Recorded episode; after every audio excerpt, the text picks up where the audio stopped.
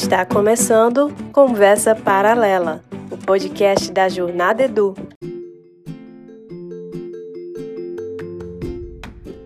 Saudações, companheiros e companheiras da Jornada Educacional. Eu sou Jones Brandão e esse é o nono episódio da primeira temporada do podcast Conversa Paralela. Esse podcast compõe a oferta de conteúdos da Jornada Edu, que também oferece eventos e formações para professores e gestores.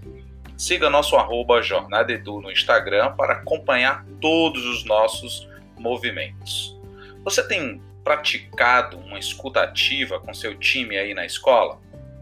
Essa expressão ganhou destaque há alguns anos e evidenciou a necessidade de não somente ouvirmos as pessoas, mas percebermos de fato o que elas estão falando.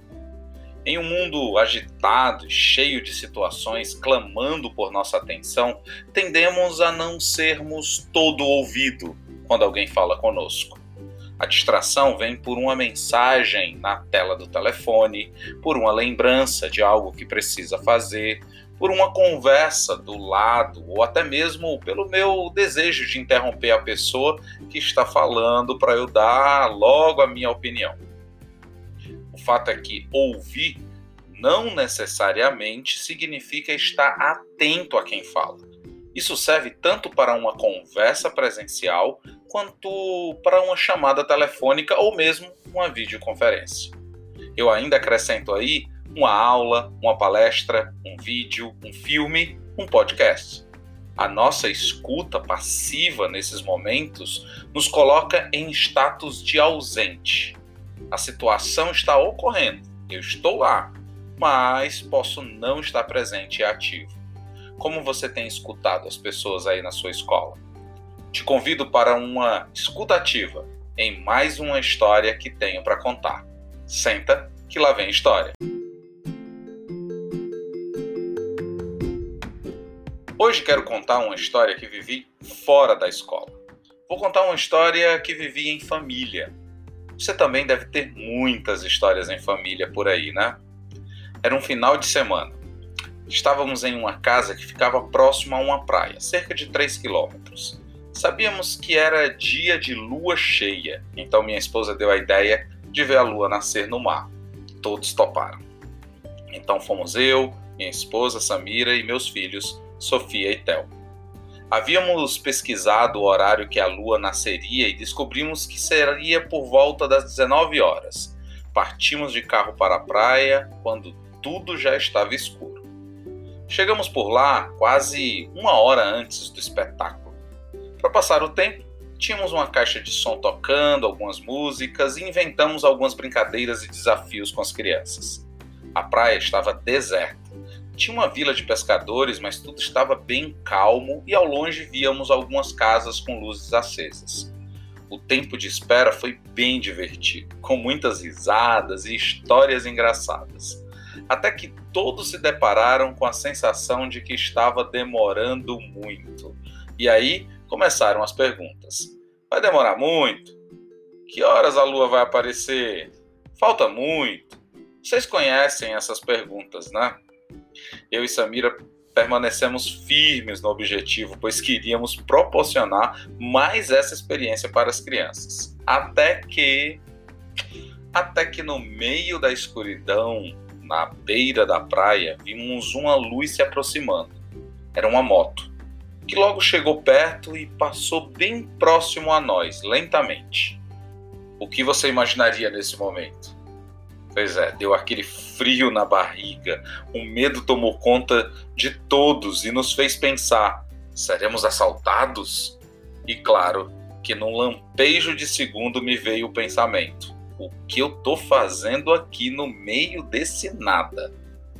Logo que a moto passou, nos acalmamos, demos algumas gargalhadas, insistimos mais um pouco, até que até que lá se vem outra vez a moto.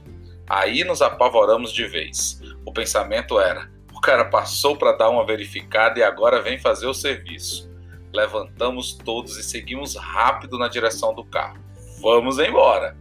O Theo, sem entender bem o que estava acontecendo, perguntou: Mas e a lua? Estamos uh, uh, seguindo rápido na direção do carro.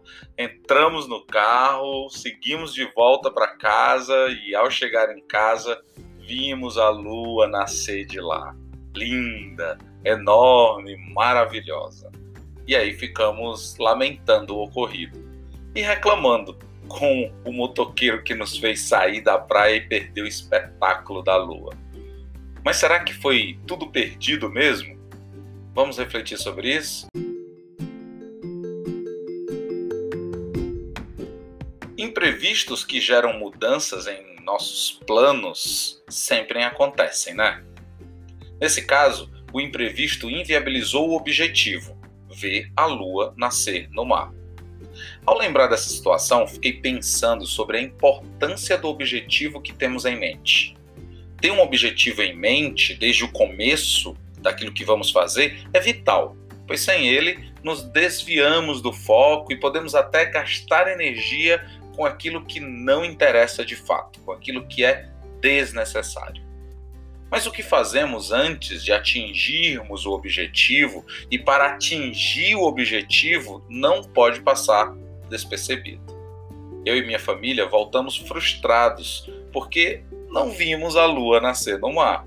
Nosso objetivo não foi atingido. Havia frustração e lamento nas falas de todos. Na próxima vez, vai valer nos certificar o horário mais preciso para o surgimento da lua, escolhermos um lugar mais seguro ou estarmos com mais pessoas, enfim, existem várias ações para buscarmos garantir o nosso objetivo. Mas e se o objetivo não for a única coisa importante em algumas situações.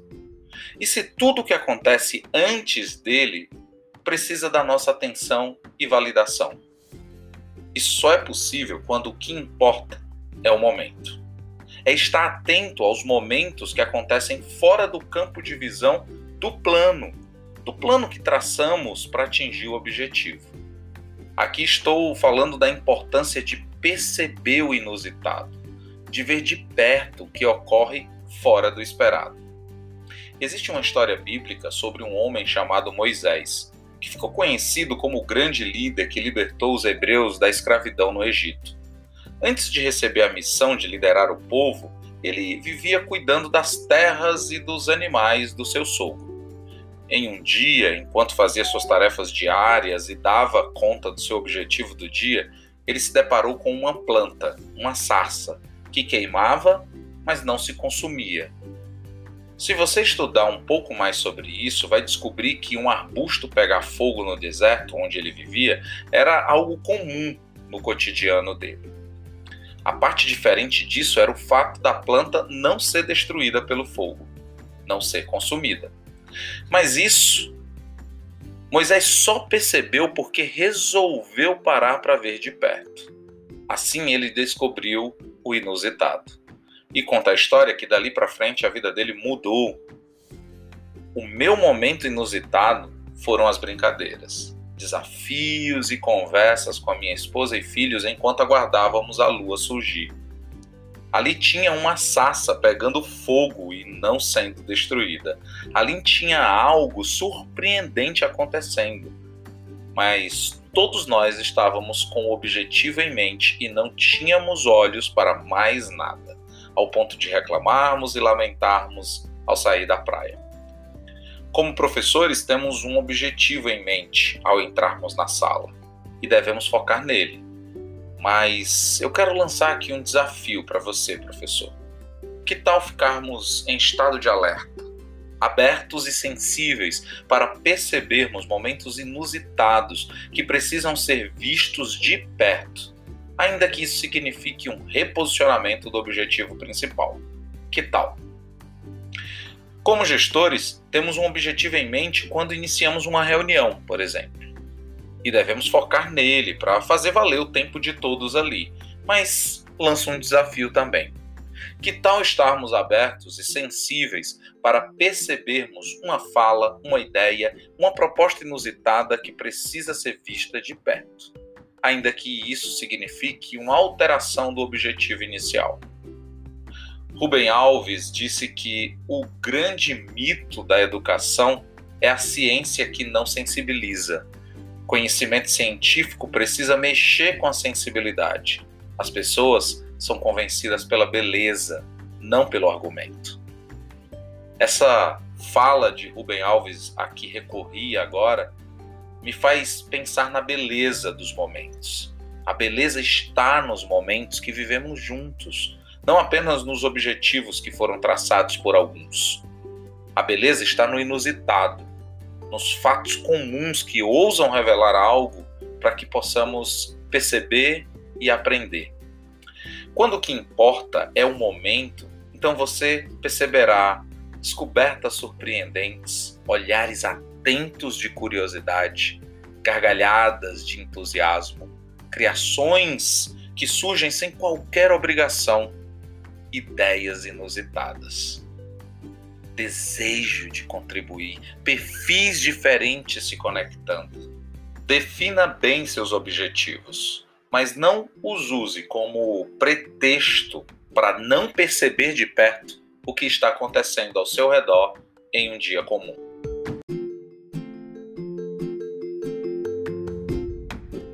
Para te fazer pensar mais sobre esse assunto, hoje não vou indicar algo para você ler, assistir ou ouvir. Vou recomendar um exercício de percepção. Se liga aí. Ao longo de um dia, pelo menos um dia, você pode fazer isso em mais dias, mas pelo menos em um. Fique atento aos momentos que vão surgir sem você ter combinado, planejado ou mesmo sem você ter sido convidado. Se possível, faça um breve registro em áudio ou até mesmo escrito numa nota rápida sobre esse momento, só para isso não passar batido. Se não conseguir, tenta lembrar no final do dia e pense sobre como esses momentos surgiram e o que eles produziram que impactou algo em você ou em outra pessoa. Antes que alguém chame sua atenção, está na hora de fechar essa conversa paralela e voltar para a sua agenda. Eu sou Jones Brandão e esse foi o episódio 9 da primeira temporada de Conversa Paralela. Até a próxima!